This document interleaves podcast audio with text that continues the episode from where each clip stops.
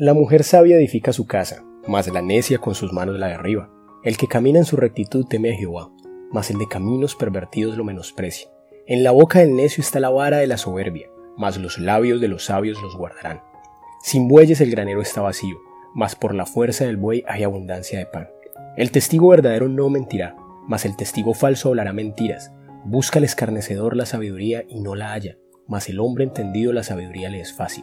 Vete delante del hombre necio, porque en él no hallarás labios de ciencia.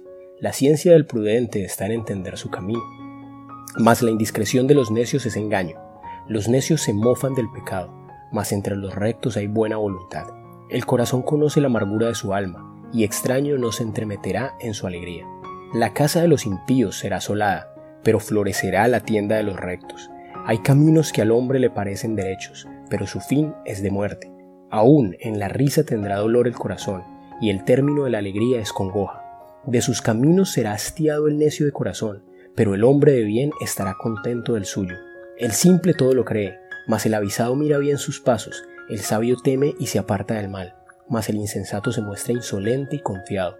El que fácilmente se enoja hará locuras, y el hombre perverso será aborrecido. Los simples heredan necedad, mas los prudentes se coronarán de sabiduría. Los malos se inclinarán delante de los buenos, y los impíos a las puertas del justo. El pobre es odioso aún a su amigo, pero muchos son los que aman al rico. Peca el que menosprecia a su prójimo, mas el que tiene misericordia de los pobres es bienaventurado. ¿No yerran los que piensan el mal? Misericordia y verdad alcanzarán los que piensan el bien. En toda labor hay fruto, mas las vanas palabras de los labios empobrecen. Las riquezas de los sabios son su corona, pero la insensatez de los necios es infatuación.